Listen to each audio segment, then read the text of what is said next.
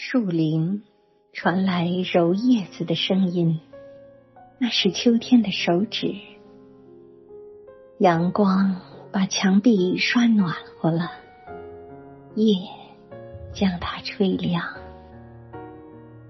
明密的小城仿佛不受世事干扰，顶多冬日飘一场银雪在打盹的小舟上。然而，岁月是个私书人，把故事章节塞入每一扇窗户，开几朵微笑的，流几滴泪的，浮世如倒影。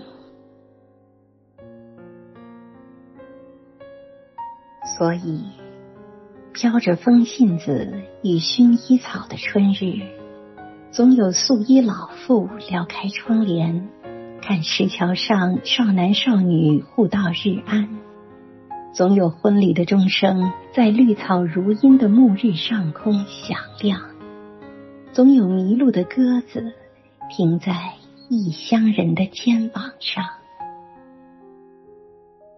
秋天。把旧叶子揉掉了，你要听新故事吗？静静的河水睁着眼睛，笑着说：“